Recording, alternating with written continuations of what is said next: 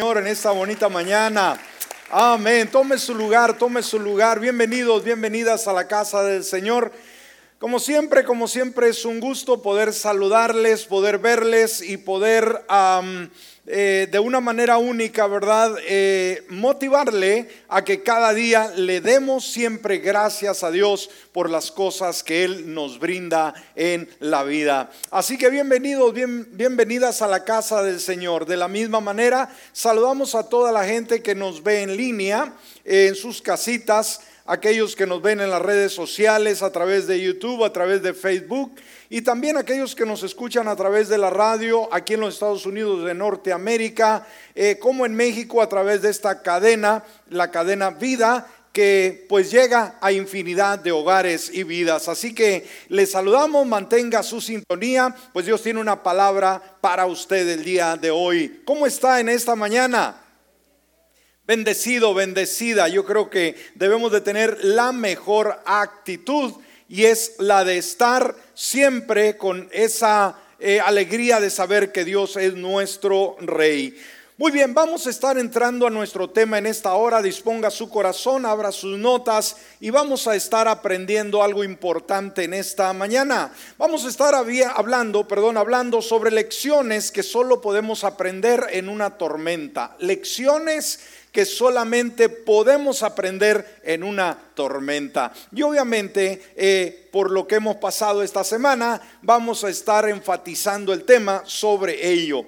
Vaya conmigo a Primera Tesalonicenses capítulo 3, versículo 3. Primera Tesalonicenses capítulo 3, versículo 3. Déjeme leérselo en la nueva traducción viviente. Nos dice esto, y los ayudará a no ser perturbados por las dificultades que atravesaban. Y luego añade, pero ustedes saben, fíjese lo que dice la palabra, y esto es algo que debemos de estar conscientes. Ustedes saben que estamos destinados a pasar por tales dificultades. ¿Cuántos dicen amén a ello? Amén. Muy bien. Querida iglesia, amigos y hermanos, qué semana tan más impresionante, ¿no lo cree usted? Amén. Qué semana, oiga, sin precedentes. Yo creo que cuando estuvimos aquí a la última reunión, orábamos y pedíamos al Señor dirección y que todo estuviera tranquilo, pero esta semana se volvió algo que realmente no esperábamos. Estas heladas que han estado azotando todo lo que es el país eh, eh, de los Estados Unidos y de una forma única también nuestro estado, el estado de Texas, con un clima, oiga, invernal impresionante que no estamos acostumbrados y no estábamos preparados para ello.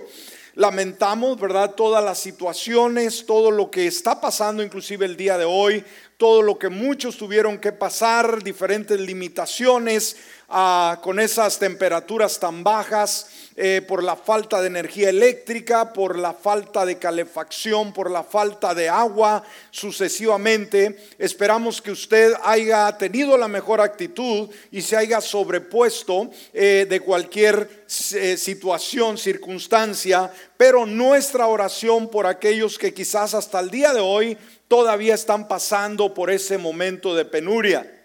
Algunas iglesias inclusive ah, simplemente están pasando el día de hoy con que pues muchas de sus líneas de agua dentro de los edificios simplemente se reventaron por causa de las bajas temperaturas y se inundaron, muchas iglesias se inundaron. Agradecemos a Dios que aquí está bien el edificio, le agradecemos a Dios y nuestra oración por todos aquellos que realmente, ¿verdad? Eh, como dije, las iglesias que están pasando por ello, nuestra oración y por todas las gentes. Ahora, ¿cómo está su actitud en este día? ¿Cómo le fue en la tormenta? Todavía tiene ah, eh, esas secuelas, todavía usted tiene problemas emocionales, está resentido con Dios, me voy a mover de este estado, me voy a ir de este país a otro. Pues déjeme decirle que para donde quiera que se vaya, algo lo va a perseguir, amén. Yo creo que quisiéramos estar libres de problemas, de crisis, de circunstancias, si no son tormentas de hielo, vienen tormentas financieras, vienen problemas graves a la vida. Así que el asunto no es huir en ningún momento, sino conectarnos, enfocarnos en Dios y permitir que Él nos lleve en sus manos mientras la tormenta ruge. ¿Está conmigo en esta hora? Muy bien. Ahora, si se nos pregunta a nosotros si nos agrada pasar por las tormentas, ¿cuál sería nuestra respuesta? Bueno, no, para nada. Definitivamente todos queremos tiempos agradables. pero las tormentas simplemente surgen y debemos de verlas como oportunidades. Las tormentas son vitales para nosotros. Dios las usa para revelarse en primer, en primer lugar, revelarse a sí mismo y en segundo lugar, para dejar en nosotros eh, lecciones que serán útiles. Y de eso vamos a estar hablando. El día miércoles en casa compartía acerca de un tema semejante. Tenemos que hablar de las tormentas porque estas vendrán. Pueden ser tormentas literales como las que pasamos en esta semana o si no pueden ser tormentas en las cuales ah, se manifiestan problemas, salud, finanzas, eh, hogar, sucesivamente.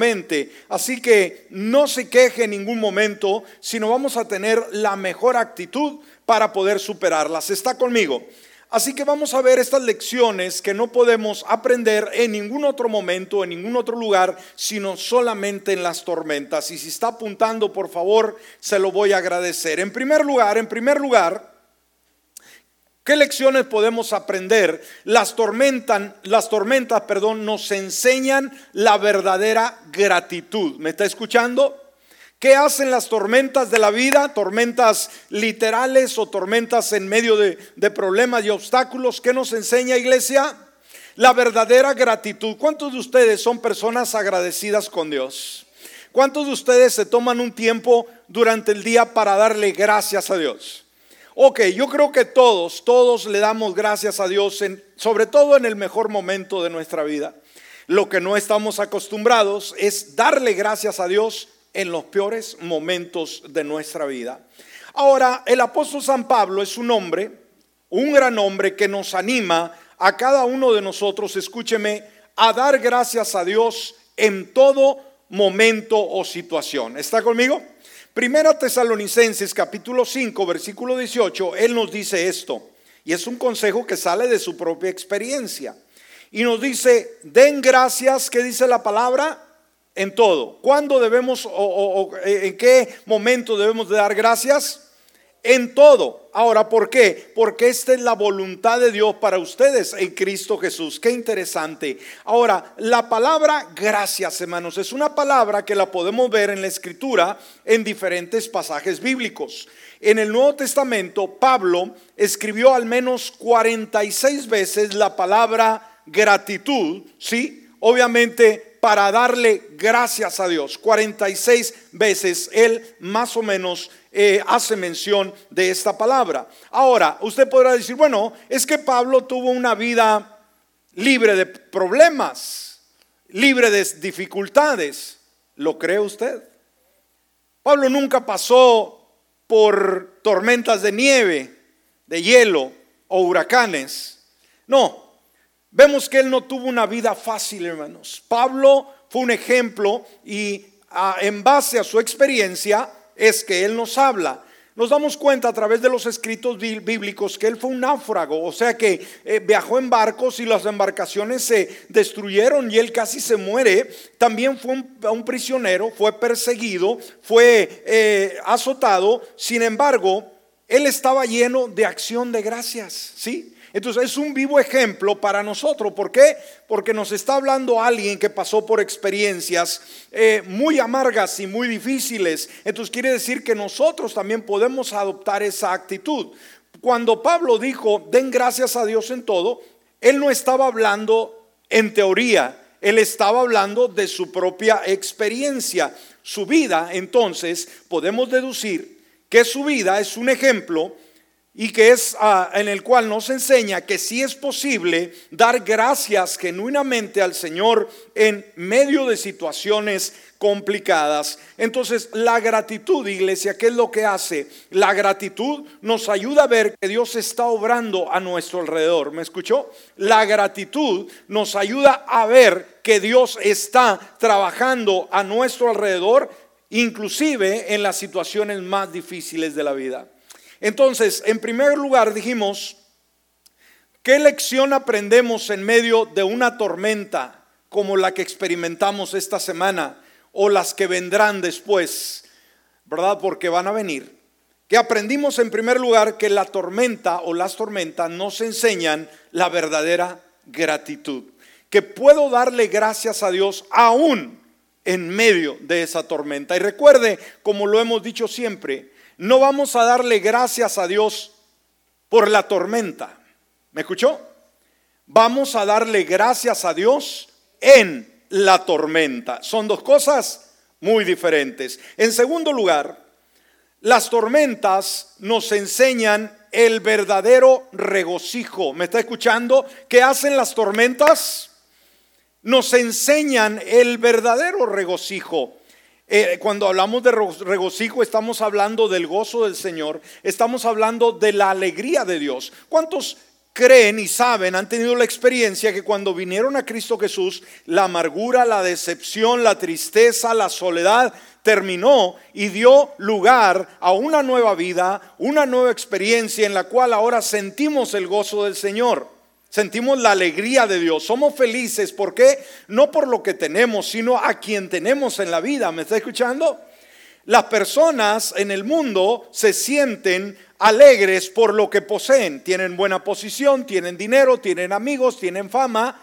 Eso aparentemente es lo que motiva a experimentar un gozo pasajero porque el mundo no puede dar esa alegría. Pero el creyente no basa su alegría, su gozo, su regocijo en lo que tiene o en lo que no tiene, sino a quien tiene en su vida y en este caso al Señor Jesucristo. Ahora, ¿qué significa el regocijo? ¿Ha escuchado usted este término? ¿Usted es una persona que tiene el gozo del Señor? Es una pregunta. Amén. ¿Cómo me doy cuenta que usted tiene el gozo del Señor? ¿Por la cara larga y amargada que siempre muestra? No. Si usted siempre trae una cara alargada, amargada, usted no tiene el gozo del Señor. Usted podrá decir, no, pastor, sí lo tengo, pero yo lo tengo por dentro. Bueno, sáquelo para afuera. Amén. Ahí nadie lo va a ver. Ahí guardado en su corazón, nadie lo va a ver. Por lo tanto, no va a poder impactar a su generación, no va a poder impactar a su mundo y nadie va a poder venir a los pies de Cristo anhelando lo que usted tiene. ¿Me escuchó? Por lo tanto, en su rostro manifieste el gozo del Señor. Y una vez más, usted podrá decir, ¿por qué voy a estar alegre? Esta semana no trabajé, tengo mis cuentas atrasadas, no sé si voy a trabajar durante el mes. ¿Usted quiere que esté alegre? Hermano, eso es muy diferente a sentir una alegría pasajera. Amén, ¿me escuchó? Y a veces los cristianos lamentablemente actuamos como el mundo. Conforme vayan las circunstancias, Así venimos a la casa de Dios. Y a veces cuando queremos saludar al hermano o la hermana, tenemos que verlo de lejos, verla de lejos, cómo amaneció, si anda bien peinado, si anda bien arreglado, si no anda bien arreglado es que anda decepcionado, decepcionada, ni se le acerque. No, no y no. El creyente, hermanos, independientemente, tiene trabajo, está enfermo, tiene problemas en el hogar. Esto no cambia, hermanos, la alegría del Señor. Usted puede andar sin ningún quinto en la bolsa, pero tiene el tesoro más glorioso que es Cristo Jesús y esto le da la fuerza para sonreír. ¿Está conmigo en esta hora? Ahora, ¿qué significa regocijo? Según el diccionario bíblico, hermanos, uno de ellos nos dice que es el sentimiento de alegría o placer. ¿Qué es el regocijo? El sentimiento de alegría o placer que se experimenta al poseer o esperar algún bien, la felicidad, el júbilo. Ahora, las palabras hebreas y griegas que se usan en la Biblia para referirse a gozo, a júbilo, regocijo y alegría expresan diversos matices y grados de gozo. Ahí está. Ahora, Pablo enseñó una gran verdad, escúcheme, desde la prisión, donde se obtienen las mejores lecciones, no en el mejor tiempo, sino en los tiempos más difíciles. Esto nos cuesta, pero vamos a aprender, ¿ok? Esto nos cuesta, pero vamos a aprender. Usted quizás se enoja por lo que viene, por lo que está pasando, la pandemia, esta helada terrible, y sabe Dios qué cosas más vendrán, hermanos. Entonces, usted no va a cambiar las cosas. Usted no, por enojarse, no va a cambiar que las cosas mejoren, van a empeorarse. Pero usted sí debe mejorar. ¿Me escuchó? Las cosas van a ir de mal en peor, pero al Señor no le importan las cosas, al Señor le importa tu vida, tu vida y mi vida. Eso es lo interesante. Todo lo de aquí perece, pero usted y yo vamos a vivir por la eternidad. Y Él quiere que vivamos con alegría. Entonces Pablo enseña una gran verdad desde dónde? Desde la prisión. ¿Y sabe cuál es la, eh, la enseñanza? Regocíjense, o sea, alégrense, vivan eh, felices en todas las cosas. ¿Me escuchó? Mire lo que él nos aconseja en Filipenses capítulo 4, versículo 4.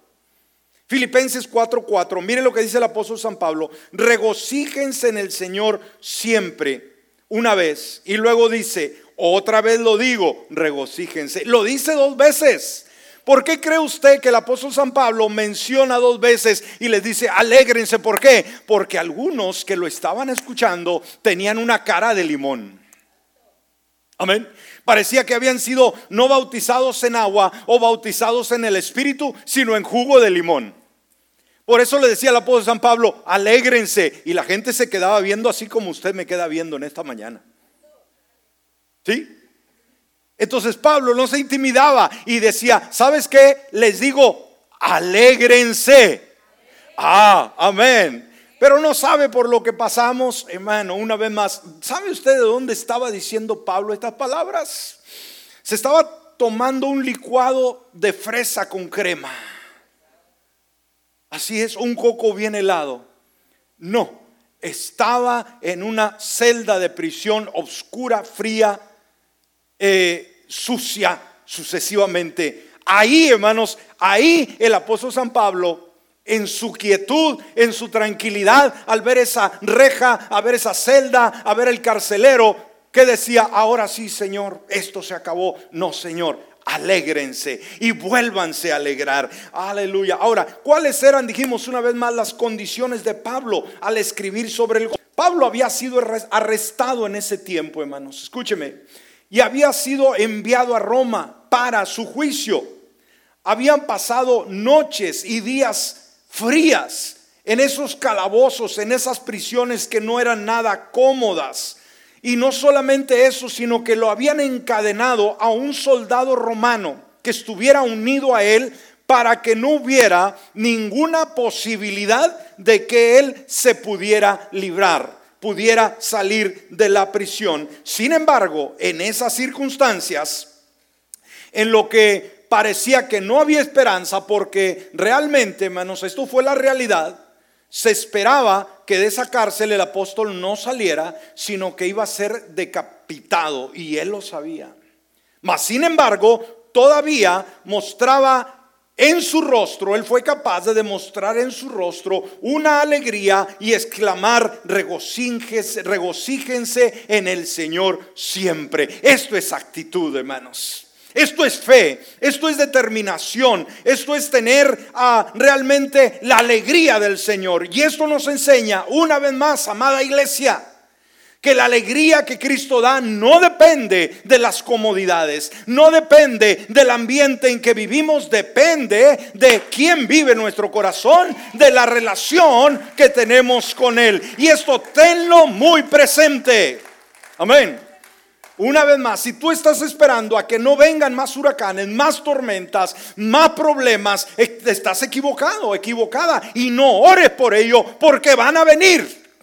Y usted podrá decir, pastor, mañana mismo empaco y me voy de esta ciudad. Déjame decirte que donde tú vayas, las tormentas te seguirán. No podrás huir de las tormentas. ¿Por qué? Dios quiere enseñarte lecciones. ¿Sí? Lecciones de aprovechamiento para que te vaya mejor, para que cuando esto pase no te estés lamentando, no estés eh, eh, quejándote con Dios, sino que en calma. ¿Cómo tomó usted esta tormenta? ¿Cuántos estuvieron sin luz estos días, hermanos? De perdido un día. Amén. ¿Cuántos estuvieron sin agua? ¿Cuántos no se bañaron tres días? No, esa pregunta no tiene que contestarla. Usted sabe, esa se la dejo a su criterio. Amén. ¿Cuántos sintieron frío, hermanos, en esta semana? Un frío que nunca habíamos sentido. Increíble. Ahora, en ese momento, ahí en la madrugada más fría, cuando no había agua eh, para asearse, eh, para beber sucesivamente, ¿qué pasó por su mente? Usted debe de saber, no tiene que decírmelo. Pero ¿qué dijo? ¿Qué salió de sus labios? Usted lo sabe. Yo espero, hermanos, que hayan salido, salido unas palabras sabias. Ni un amén me equivoqué entonces. Pero yo espero que usted como creyente, como hijo de Dios, haya expresado unas palabras sabias de decir, está frío, no hay energía, pero tú eres real, Dios. Tú calientas mi alma, mi corazón, mi espíritu. Está bien frío, pero tú eres mi calor. Gracias. Y se sentó y se tomó una taza, bueno, es que no había que calentarla, ¿verdad? La taza de café o el chocolate, pero usted fue con el vecino, la vecina o encendió por ahí una fogata y calentó su café y su chocolate y su pan o algo, porque eh, en el tiempo eh, que no pudimos eh, quizás salir o lo que sea, sí pudimos cocinar o si no comprar un panecito y comerlo bien rico, porque los veo más gorditos que la semana pasada algo pasó. Entonces yo creo que usted disfrutó ese tiempo. ¿Cuántos sonrieron en este tiempo, hermano? Y que estaba sonriendo de frío, hermano. No, no, no, no. ¿Cuántos sonrieron a pesar de las limitaciones? Disfrutaron la nieve, salieron a jugar y hicieron un mono de nieve y o, o de alguna manera calentaron la nieve para hacer agua. ¿Alguien? ¿Alguien fundió la nieve para hacer agua? Oh, Hermano, estos días hubieron casos, ¿verdad? De experiencias que nunca habíamos pasado y muchas lecciones de vida que jamás pensábamos que podíamos hacer. Algunos de ustedes recolectaron agua de nieve para, para el baño, para cualquier necesidad. Pregunto, ¿lo había hecho antes usted? No. Entonces, ¿qué aprendimos? Lecciones. Ahora sabemos qué hacer en un tiempo semejante, ¿verdad? Que venga otra la otra semana. No, no, no, no, estamos bien. A ver, entonces dijimos, él estaba en una situación muy incómoda, mas sin embargo el apóstol San Pablo, hermanos, ahí viendo aquel carcelero atado a él con una cadena y sabiendo que no saldría más de esa prisión, él podía haber, escúcheme, perdóneme, haber maldecido su vida. ¿Escuchó? Pero ¿sabe qué es lo que salió de sus labios? Él ya no estaba preocupado por él, por la iglesia que oraba por él. Sabían que no verían más su rostro, pero dijo, alégrense por favor. Y otra vez le digo, alégrense en el Señor. Él vive, Él cuidará de ustedes. Sería lo mismo que usted escribiría en su cartulina, en su eh, libreta, si estuviera en la condición de Pablo. Pues de alguna manera usted escribió en sus propias hojas lo que pasó en esta tormenta. Tercero, las tormentas nos enseñan la verdadera paz. Amén. ¿Cómo?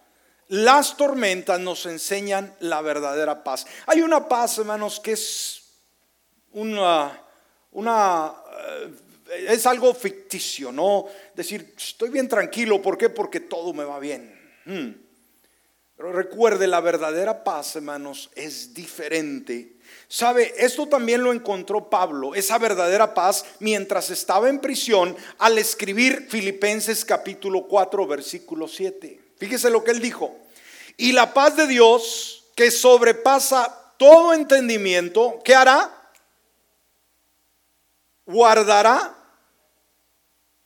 sus corazones y, me, y sus mentes en Cristo Jesús.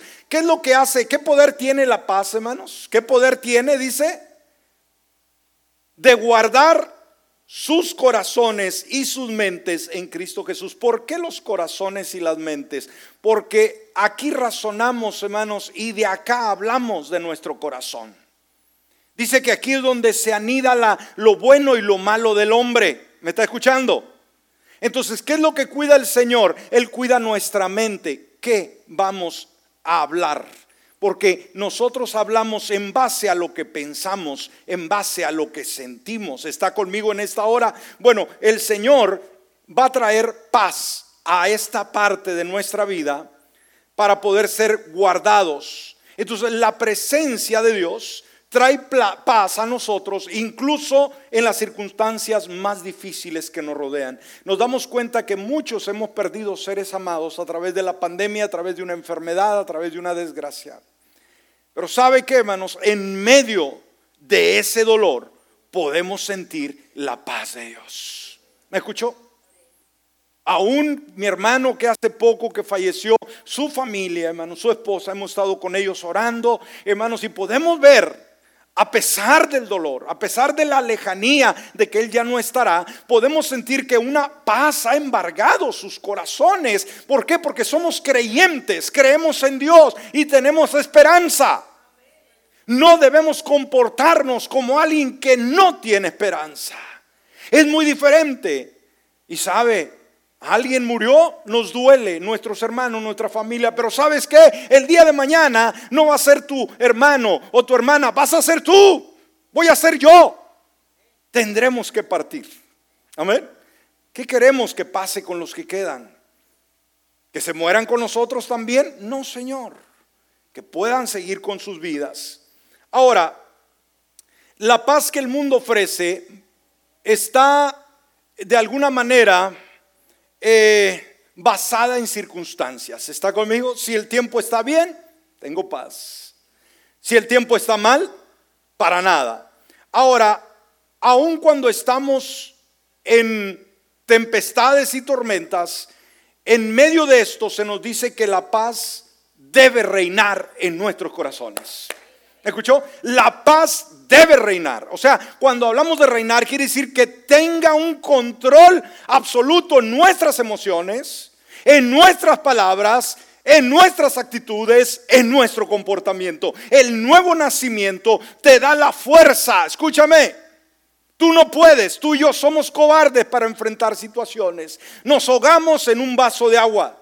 Pero la nueva naturaleza, Cristo en nosotros, nos empodera para no negar en ningún momento la fe en Dios y tener paz en toda circunstancia.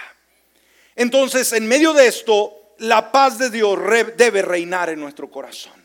Por eso si tú estabas como león enjaulado y, hablando una bola de, palabras obscenas cuando veías que no podías trabajar, que todo no había eh, eh, energía eléctrica, que no había comodidad, tiene que cuestionarse tu fe en Cristo Jesús.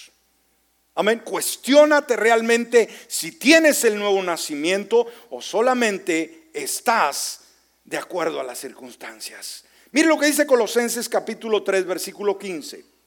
Y la paz de Cristo gobierne en sus corazones, pues a ella fueron llamados en un solo cuerpo y sean agradecidos. La paz de Cristo, una vez más que dice, gobierne en sus corazones. Yo no puedo perder el control, escúcheme. Esa es mi responsabilidad. ¿Cómo actúa usted en la tormenta? ¿Cómo actúa usted en el problema? ¿Cómo actúa usted en la escasez? Nadie, nadie va a decirle cómo actuar. Usted es dueño de sí mismo. ¿Estamos aquí? Usted le sonríe, como dicen por ahí un dicho, al mal tiempo, buena cara o se pone a chillar como un bebito. Usted decide. Pero ¿sabes qué? la Biblia te apoya a ti como hijo de Dios. Y dice que la paz de Cristo puede gobernar tu corazón, si tú le permites. Amén. Ahora, va rápidamente para ir terminando. Veamos tres características de la paz. En primer lugar, la paz de Dios es diferente. Escúchame, no está basada en circunstancias. ¿Ok? No necesitas tener todo el dinero del mundo, no necesitas tener la mejor comodidad, ni aún salud. ¿Me escuchaste? Los, creyentes nos enfermamos y vale más que vayas aceptándolo. Amén. Y aprende a vivir aún con una enfermedad. Ni un amén. La paz de Dios es diferente porque existe en medio del caos. En segundo lugar, la paz de Dios es una defensa. Escúchame, ¿qué es la paz de Dios? Una defensa. La paz vigila tu corazón. Por eso dice la palabra que ah, eh, la paz gobierne sus corazones. Gobierne, que controle, que domine. La paz vigila tu corazón de la misma manera que vigila un guardia militar. La paz te cuida. Wow. La paz de Dios se opondrá a cualquier invasor extranjero, como la ansiedad, la preocupación o el miedo, para que pueda mantener la calma, la concentración en medio de su situación. En tercer lugar, la paz de Dios habita. No solamente viene de, tiempo en tiempo, ¿me escuchó? La paz de Dios habita ahí permanentemente. La paz de Dios debería habitar contigo. ¿Por qué? Dado que el Espíritu Santo vive en ti como decía, la nueva naturaleza te da el poder de tener la paz. Vamos rápidamente, punto número cuatro. Las tormentas nos enseñan las fuerzas que tenemos. En medio de la tormenta nos damos cuenta lo débiles que somos. Y está bien. ¿Me escuchó? No quiere decir que en medio de la tormenta usted estaba, oiga, al 100, bien contento. No, sí sentimos la carga sentimos la soledad, sentimos el dolor, sentimos eh, el sentimiento que nos abate, pero sabe que esto está bien. Dios nos diseñó para depender completamente de Él, no de tus propias fuerzas. El mundo le ha cerrado las puertas a Dios y quiere hacerlo solito. No va a poder, porque no tiene la capacidad. Tú y yo, cuando reconocemos que no podemos, pero le brindamos a Él la oportunidad, que lo haga por nosotros, esto es sano. Y esto le agrada a Dios. Dios nos diseñó para depender completamente de Él. Mira lo que dice segunda de Corintios 12:9 del mismo apóstol San Pablo. Y me ha dicho, bástate mi gracia, porque mi poder se perfecciona. ¿Dónde? En la debilidad. ¿Dónde se perfecciona el poder de Dios? No, no en lo bueno que tú eres, no en lo brillante, no en lo inteligente, no en lo capaz, no en tus habilidades, en tu debilidad donde tú no puedes, donde le dices, Dios, no puedo. Ahí se perfecciona el poder. Qué lindo es esto, ¿no? Porque mi poder se perfecciona en la debilidad, por tanto, de buena gana me gloriaré más bien en mis debilidades para que habite en mí el poder de Cristo. Entonces, por general podemos nosotros controlar los problemas normales de la vida. Pero ¿qué sucede cuando los problemas se tornan difíciles en los cuales no podemos controlar, como esta tormenta? Si nosotros pudiéramos, ¿cuánto hubiéramos evitado que esta tormenta llegara aquí a los Estados Unidos, a nuestro estado? ¿Lo haríamos? Sí, pero no podemos. Entonces es el momento de acudir a Él y pedirle su ayuda. Y fue a través de la debilidad de Pablo que la gracia de Dios le fue suficiente y así de Dios pudo, o sea, el poder de Dios pudo perfeccionarse en él. Mire primera de Corintios 15, versículo 10. El mismo apóstol San Pablo, pero por la gracia de Dios soy lo que soy. ¿Qué dijo el apóstol San Pablo? Porque soy inteligente, porque soy bueno, por eso soy quien soy, dijo. No, no, no, no. Por la gracia de Dios soy lo que soy. Y su gracia para conmigo no ha sido en vano. ¿Qué es la gracia? El don inmerecido de Dios hacia nosotros. Lo que no merecíamos, eso llegó y es lo que nos mantiene en pie. Olvídate de lo que tú eres. Olvídate de tu persona. Tú eres quien eres por la gracia de Dios. Dice, y la gracia para conmigo no ha sido en vano, más bien he trabajado con afán más que todos ellos, pero no yo, sino la gracia de Dios que ha sido conmigo. En esos tiempos de problemas, de tormentas, iglesia, nos damos cuenta de que dependemos completa y exclusivamente de Dios, de nadie más. Necesitamos que Él nos dé esa sabiduría para que Él pueda reemplazar nuestro miedo, nuestras dudas y nos dé fuerza para luchar contra las tormentas. Ponte de pie en esta hora. Déjame leerte una última ilustración, con esto cerramos. Y tú podrás decir, las tormentas me desequilibran, me quitan la alegría, no son buenas. Déjame decirte, te equivocas. Las tormentas aportan verdades hacia nosotros. A finales de 1735, un barco se dirigió al Nuevo Mundo desde Inglaterra. A bordo estaba un joven llamado Juan Wesley, que había sido invitado a servir como pastor de, de colonias británicas en Savannah, Georgia. Una tormenta golpeó, ahí está el asunto. Cuando iba en la embarcación, una tormenta azotó el barco y el barco se encontró en serios problemas. Wesley, que era un capellán del barco, temía por su vida. Pero notó que el grupo de moravos alemanes que se dirigían a predicar a los indios americanos no tenían miedo en absoluto, aún en medio de la tormenta. De hecho, durante toda la tormenta cantaron tranquilamente. ¡Wow! ¡Qué actitud! Cuando terminó el viaje, le preguntó al líder moravo sobre su serenidad y el motivo. Respondió con una pregunta. Él, Wesley, se le preguntó que si él tenía fe en Dios. Wesley dijo que sí, pero luego reflexionó, me temo que fueron palabras vanas. Aquellos moravos le dijeron, ¿tienes fe en Cristo Jesús? Dijo, sí, pero después se dio cuenta que no, no era así. Ahora, la experiencia de Wesley en Georgia fue un fracaso, tanto a nivel personal como ministerial. Un Wesley amargado regresó, regresó a Inglaterra. Después de hablar con otro moravo, Wesley concluyó que carecía de una fe salvadora y el 24 de mayo de 1738 tuvo una experiencia que lo cambió todo. Describió el evento en su diario. Dice, por la noche fui de mala gana a una sociedad donde uno estaba leyendo el prefacio de Lutero a la epístola a los romanos. Aproximadamente un cuarto antes de, las nueve, mientras él describía el cambio que Dios obra en el corazón a través de la fe en Cristo, sentí que mi corazón se calentaba extrañamente. Sentí que confiaba en Cristo, solo en Cristo para la salvación, y se me dio la seguridad de que Él había quitado mis pecados, incluso los míos, y me había salvado de la ley del pecado y de la muerte. Y fíjese lo que él dice.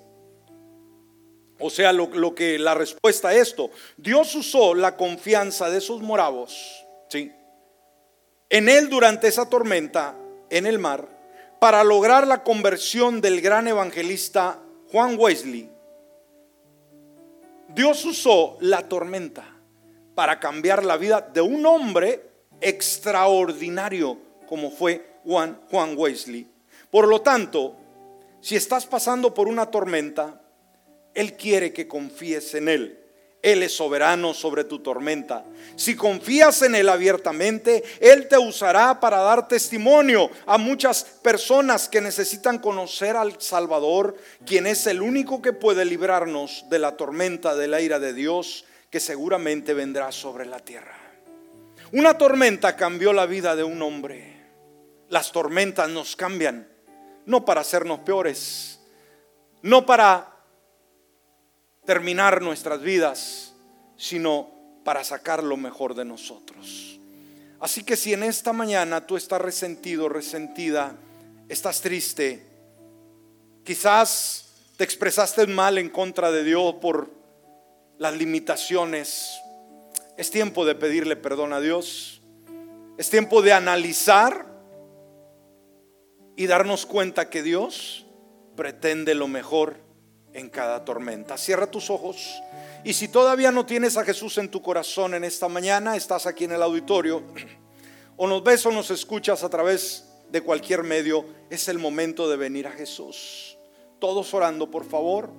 En este momento donde te encuentres, cierras tus ojos y dile, Padre Celestial, en esta hora abro la puerta de mi corazón y te invito a que tú vengas a mi vida. Cámbiame, renuévame y haz de mí una persona totalmente nueva. Por Cristo Jesús. Amén y amén.